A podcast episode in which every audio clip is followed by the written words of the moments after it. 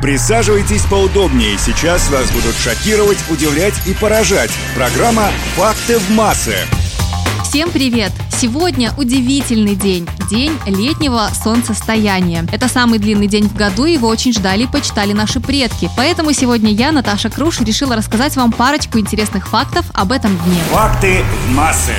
В ближайшие дни высота Солнца над горизонтом в полдень практически не будет менять своего значения. Только через несколько дней день станет немного короче, когда Солнце будет двигаться в сторону юга. Именно поэтому и появился термин «солнцестояние».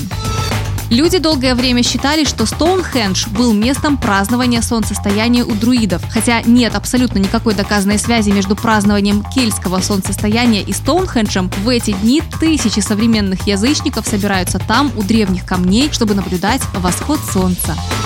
В Древней Европе в эти дни начинался фестиваль середины лета. Он включал в себя прокатку гигантских огненных колес в водоемы, что символизировало баланс между стихиями огня и воды. А в Древнем Египте в это время солнцестояние предвещало Новый год. По иронии судьбы, день солнцестояния знаменует темное время в истории науки. Легенда гласит, что именно в этот день, в 1633 году, Галилей был вынужден отказаться от своего заявления о том, что Земля вращается вокруг Солнца. И даже сделав это, он все равно провел остаток своей жизни под домашним арестом. В 1902 году, в день солнцестояния, сотрудник британской железной дороги по имени Мозес Котсфорд попытался создать новую календарную систему, в которой было 13 месяцев. Дополнительный месяц был вставлен между июнем и июлем и назывался он Сол. На Руси это явление становилось праздником в честь языческого бога Купалы, поэтому отмечался этот день всегда с очень большим размахом.